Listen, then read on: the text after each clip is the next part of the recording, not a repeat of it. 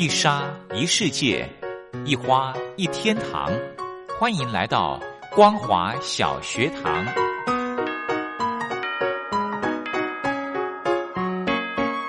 让我们一起学习，一起分享光华小学堂。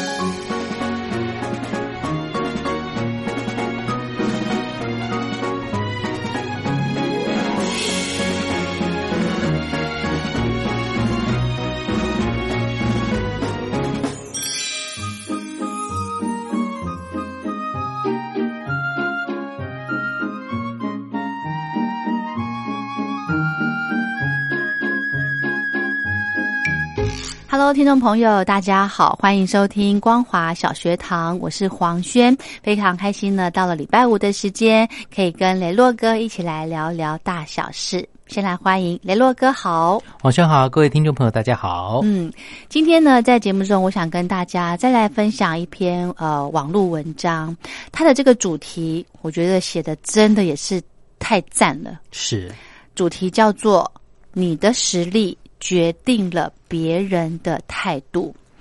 其实，我觉得这个主题呢，呃，还可以有另外一个说法，就是实力决定你自己的态度。嗯，对不对？他的这个原本主题是说，你的实力决定了别人对你对你的态度。那我另外一个也是说，实力决定了我的态度。嗯哼，嗯。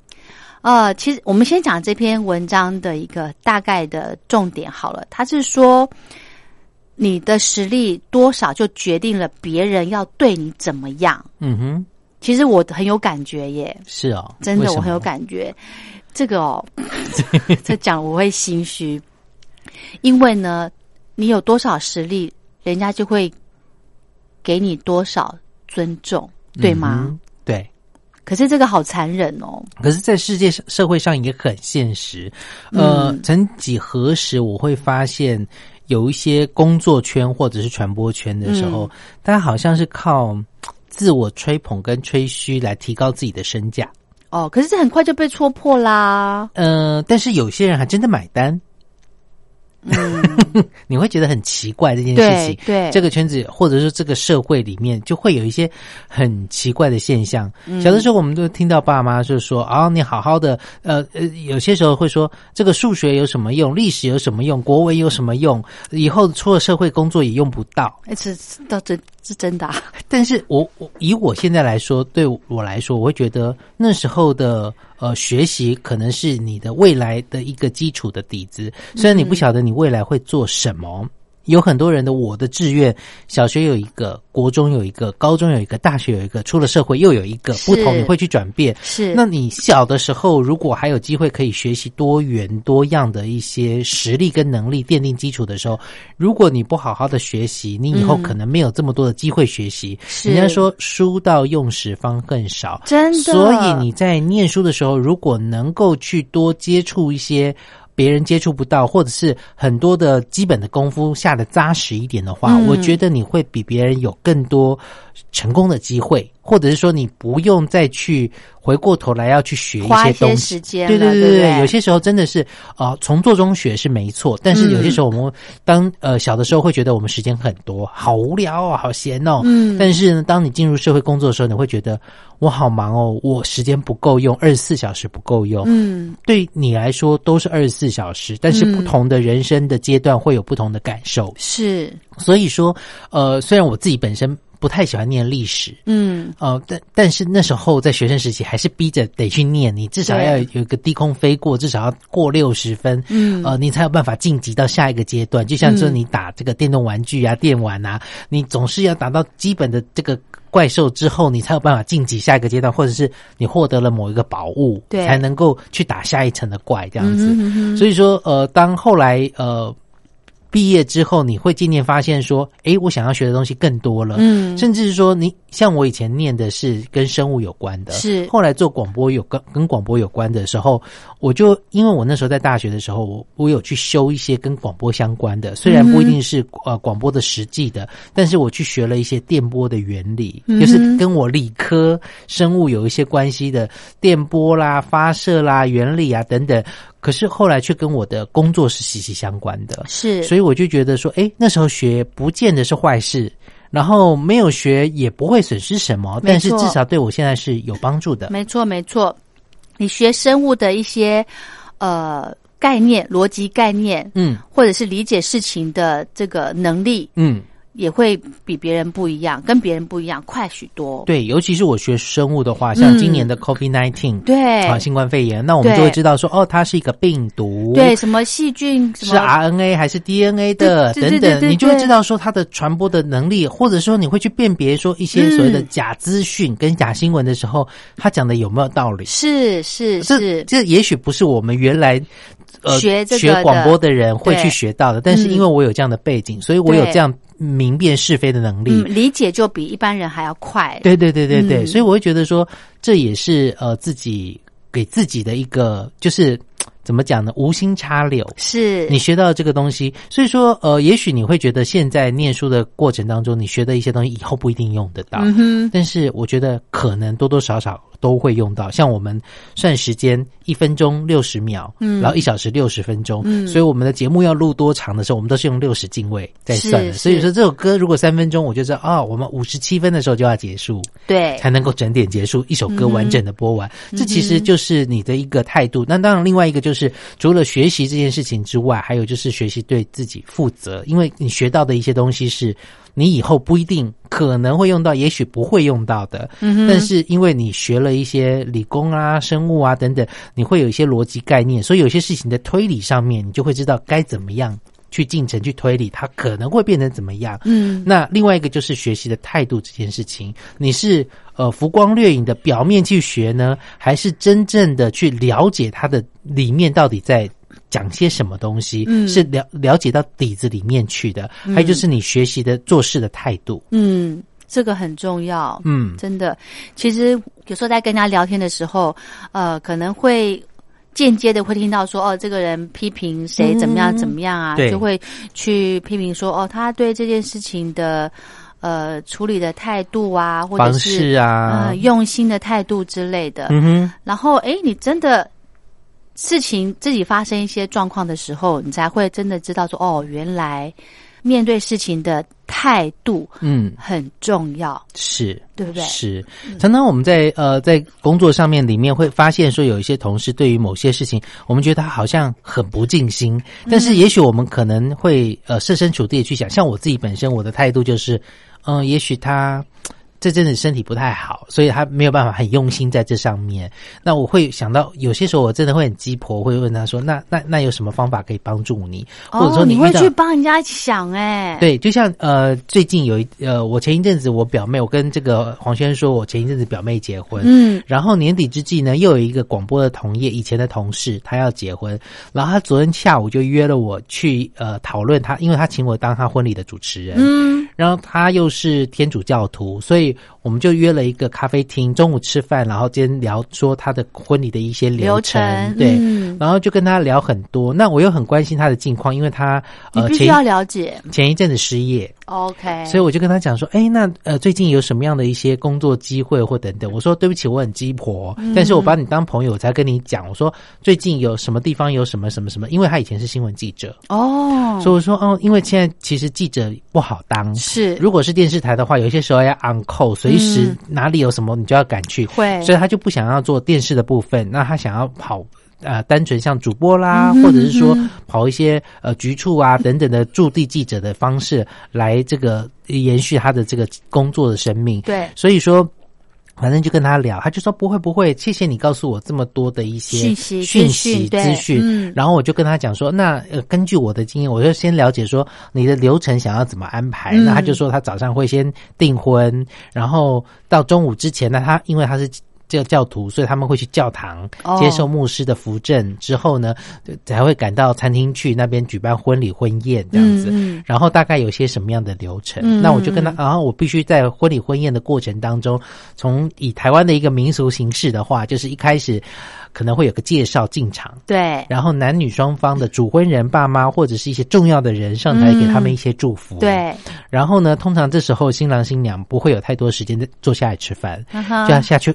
大概介绍完之后，大家也都开始吃之后，大概第二道菜开始的时候，他们就必须要下去换第二套衣服。嗯，然后呢，这时候呢，主持人就必须要做的另外一件事情就是，呃，跟大家听听音乐啦，播放像他们拍的婚纱啦。对。然后呢，等他们要在进下一次换好衣服要进场之前，嗯。通常我们有十二道菜，大概是第四道、第五道、第六道的时候，他们准备要第二次进场。可是在这之前呢，我们就会有一段他的影片，哦。介绍他们两个相识的过程啦，等等，然后甚至有一些有奖问问答活动对，嗯。然后送礼物，嗯。然后这时候呢，介绍完以后，把气氛炒起来之后，第二次的进场就开始了。嗯。啊，进场之后呢，就可能跟让他们跟大家讲讲话，嗯。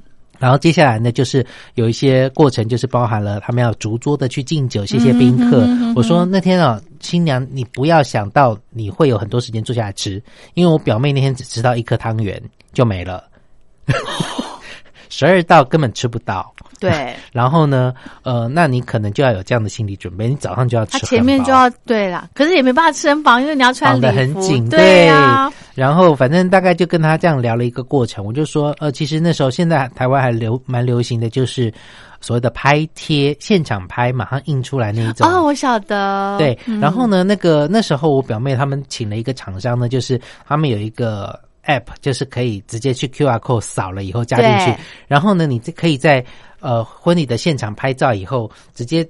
按上传，它就会外面有机器帮你印出来，嗯然后还有一些祝福的话。如果你写祝福的话的话，他们中间还有个桥段，就是传上去的照片，他们会进行抽奖，会乱码去选，嗯选出来之后哦是谁，然后上来领奖，他们新人就有给礼物这样子。对，所以说，我说这个东西呢，他说哦，他看了也很心动。我说，可是您的方式可能不一样，那或者是说你你可能没有这么多充裕的这个经费去嗯。执行这一个部分。嗯。我说你也可以用这个社群媒体，像台湾比较常用的就是 Line，对。你设一个社群，在里面做个相簿，然后把你的婚纱通通摆进去，嗯。然后你在婚礼的现场的地方就做个 QR code，大家嗯来宾客的时候就可以扫 QR code 进去，可以看到你的婚纱照。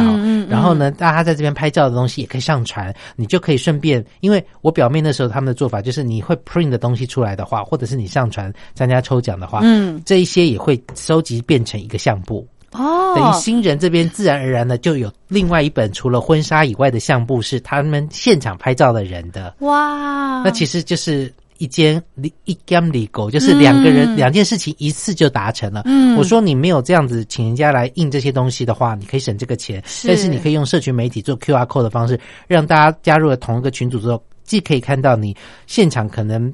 嗯摆出来不够多的婚纱照以外，嗯嗯你可以大家可以在上面浏览之外，嗯你还可以收集大家的照片。哦，他就说，哎、哦他觉得这样子蛮好的。对对啊，所以我就觉得说，其实呃，有些时候对于很多突如其来的挑战或邀约吧，嗯。我向来都是以一个挑战者的精神，就是嗯我试试看好了。如果你信任我，因为我觉得别人信任，获得别人的信任是一件很开心的事情。没。错，没错，那那然后呢，我也可以把这一某一次的经验变成下一次你在接受不同挑战的时候的一个建议。所以，没错因为我以前的前同事他听到他就觉得很开心，说：“哎，真的不错哎，你这样的一个建议可以可以提供给我参考。嗯然后我跟他讲一下流程大概怎么样的一个调整之后，嗯他说他会再去回去写新的流程传给我，说、都不用传给我没关系，你当天再给我就行了，因为我知道。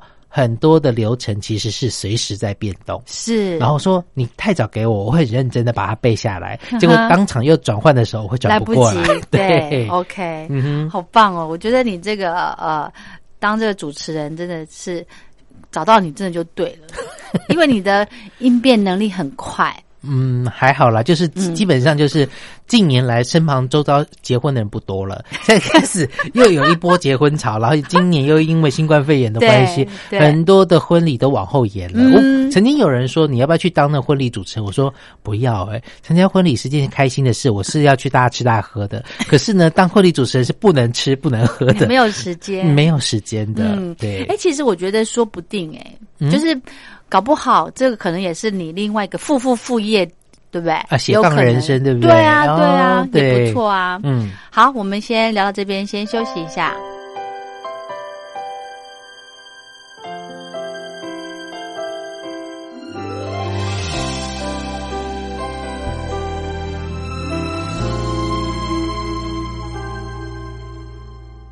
这些年，以为我已可以活得平心静气，面对他没有秘密。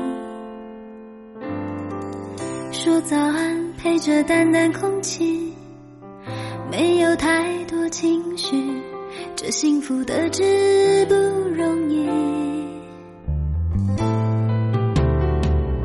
好多年不再把你想起，不是我太狠心，想再多也是多余。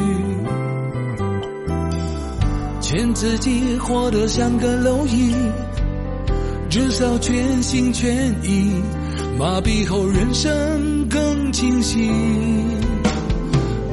的爱，你的爱，给过我无忧无虑，却让两个人两个人。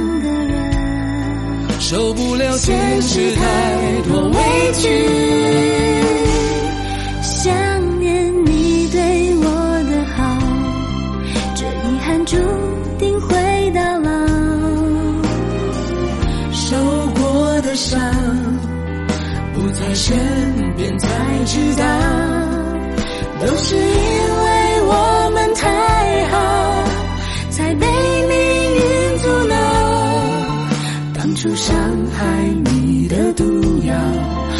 自己何尝不公平服下？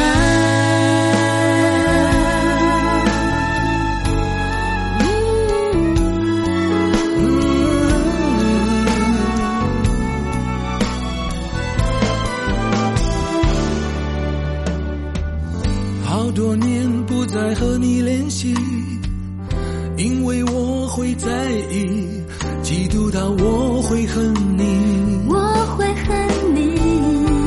的。家等待谁的身影，相逢自有定律，说放手也需要学习。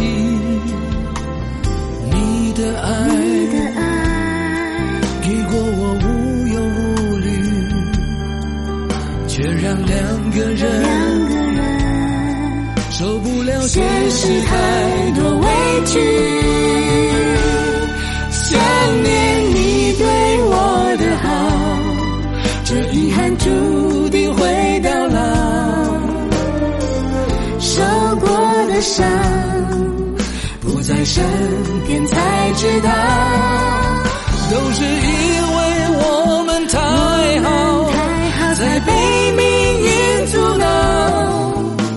伤害你的毒药，我自己何尝不公平服下？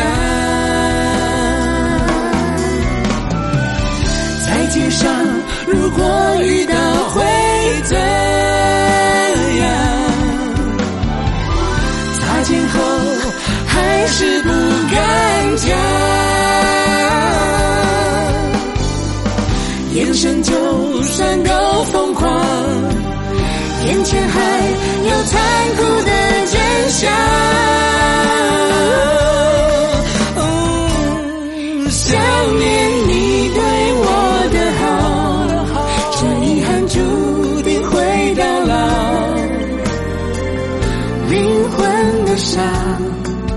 刻在肉体，忘不掉。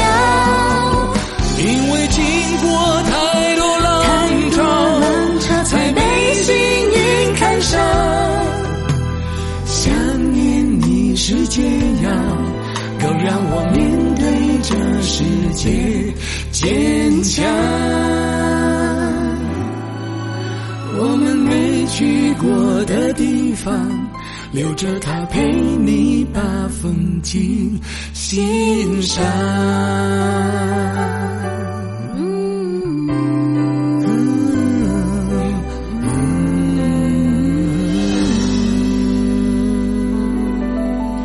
你的实力决定了别人的态度。雷洛哥，你觉得这句话对不对？我觉得对耶。但是有些时候，当你呃到了某一个层次的时候，嗯。你会觉得别人对你的态度，我一点都不在乎。，OK，呃，曾经有过一个经验，嗯就是我到了某一个新的电台单位去接受一份新的主持任务，嗯。然后那个主持任务原来那一个节目嗯。的时段，本来有另外一个资深的主持人在主持，嗯，他当然在这行做了蛮久的时间，是，可是对于我对他来说，我对他来说，你是新人呐、我是一个外来的入侵者，我抢了他的时段。虽你然他虽然他也还是有自己的时段在主持，但是呃，电台方面希望这个时段有个新的声音进来，于是乎呢找我进去。哈哈，然后呢，呃，在刚开始进那家电台，在录音间的时候，就不小心的遇到了这位主持人，因为他非常资深，我小的对时候也是听他的节目长大的。哦于是乎呢，我就跟他打招呼，我说、嗯啊，某某大姐你好。嗯，应该的。然后，呃，电台的其他同事就介绍说，呃这是谁？这是雷洛要来新接你时段的。然后我想你不要补这一句，倒对对还好吧。嗯，然后呢，那个主持人在录音间里面，就是跟其他主持人在走廊聊天的过程里面呢，听到了这一句之后，他继续聊他的，就把我当空气。真的哦、对，然后我当场觉得很尴尬，就他就说：“哈、来就是你噻，哈、我看你这这小子因为那时候对他来说我是后辈，是另外一个是对他来说默默无闻，他没有听过。嗯虽然我在那时候在接他的那个时段的时候，我也在广播圈已经工作了十十多年的时间，嗯。但是以他们资深的圈子来说，我算是后辈，而且是是没有听过的人，是是。所以他就会自然而然的有一些敌意出现。哦，然后呢，呃，这份敌意其实哦维持了两三年之久。啊，对，那嗯，所以那时候我对于那位资深的大姐，其实都会很害怕。每次看到他的时候，远远的我就会呃看是闪开还是等等。我想说不要惹他不高兴，因为他看到我可能心情就不好。是因为第一次见面的经验可是你什么都，没做哎，我什么都没做，对，而且也不是我主动去争取他的那个时段。时段对。对 哇，那我又想说，好吧，没关系，我就尽力尽量来做然后尽量的嗯。做，在上面表呃表现好，不要让他觉得丢他的脸。也许他的时段真的很多人听众那我不要让他流失等等的。然后大概过了三五年之后，哦。有一次我正在中午的时候正在做现场的节目，然后呃工作人员就有进来，他在嗯检视说。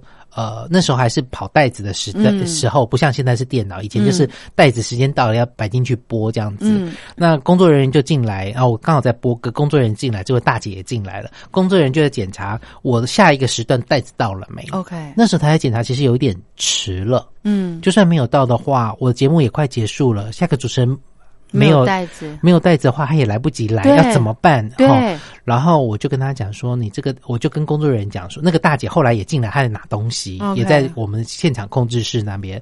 然后我就跟工作人员不是他在你后面吧？呃没有没有没有他没有在我后面，哦但是他进来拿东西。OK，听到你们对话，对，他就听，我就跟那工作人员讲说，其实因为那个工作人员其实很有很多都是呃，以台湾来说，有一阵子在二度就业的一些嗯。职业妇女啊或工作人员，嗯他们来，那可能原来广播并不是他们所熟悉的，因为他就是只是负责播袋子这件事情，是。只要让他准时准点播出就好了。嗯。那那时候我就跟工作人员讲说。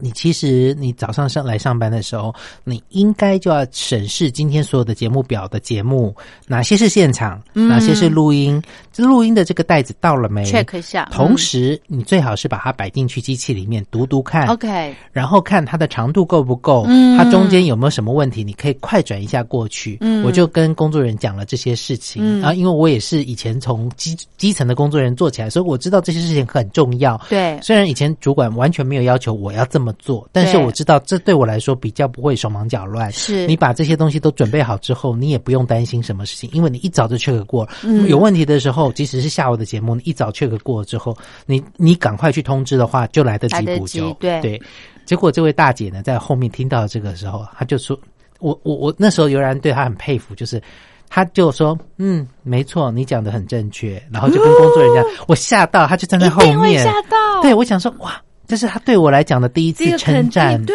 对，所以我就觉得说，哎，真的。从那一次之后，他对我的态度就改变了，就好像我们今天讲的，就是你的实力决定了别别人人对对你的态态度对。那他也从这，呃，因为在这过程当中，这三五年里面，我做的节目，呃，听众很多，是。我甚至每一年都办了听友会，嗯然后这是他在之前他在做的时候，他不会做，因为他不会做听友会这件事情，因为他想要当个隐性的主持人，不想碰面。然后同时办听友会是你正职以以外必须额外在做的事情，他也觉得很麻烦。嗯然后他就觉得说，哎，这些东西他看在眼里，但是他实际上看到的是我对工作的负责任跟认真的态度。即使我不是我的事，我也会去不吝啬的教别人说这个应该怎么做，对你来说才会不会出错。对所以他就从那个之后就开始对我改观了。然后有什么演唱会，因为他认识很多大牌的歌手，有演唱会啊等等，甚至有些时候会打电话说要不要去看。哦，主动找你对，主动找我，然后呃，也有很多的工作机会，他因此就在介绍给我。哇 pass 给我，我就觉得说，哦，我呃消除了一个所谓的敌人，我从来不把他当敌人，是但是我让一个可能呃看不起我或瞧不起我，或者是呃不认识我的人，真正的认识了我。嗯，好感动哦。嗯，所以所以说我我我深深的就是觉得说，呃，别人对你的一开始的第一个批评或经验，或者是先入为主观念怎么样，不重要，不重要了。嗯你就是按照你的本分做，总有一天，他如果真的是。呃，一个有平衡的心的人，是就是有是非能力判断的人的话，嗯他不会以以前先入为主的观念再来评判你。嗯那那也是他的进步跟提升。对于你来说，你也是觉得说你做这些事情其实是对得起自己良心，而不是为了他对得起他的。嗯，对，我觉得也不是说我们做事情一定要做给某别人看。对，也不是这个意思嘛，嗯就是你呃，忠于自己该该做些什么，你要了解清楚，是。然，后你做事的态度，这就要回到态度这两个字了，嗯，很重要。很重要，嗯。真的，其实呢，呃，这篇文章里面写到说，哈，嗯。这个世界嗯，不会在意你的自尊，因为呢，人们看到的只是你的成就，嗯哼，嗯，不需要特别去表现，你只要默默的、踏踏实实的做，总会有人欣赏的，对不对？没错，嗯，不要为别人而做，为自己，嗯哼。这样也开心。真的，嗯。真的，好，今天的文章跟大家分享，谢谢雷洛哥，谢谢大家。你怎么都不会感到惭愧，衣领沾着新的香水味，还笑着拥抱我一遍又一遍，不想拆穿，争执更狼狈。这已经不是第一次心碎，不值得对命运妥协。幸福和遗憾中两情相悦，谁又能够轻易脱罪？问千万遍是谁错谁对？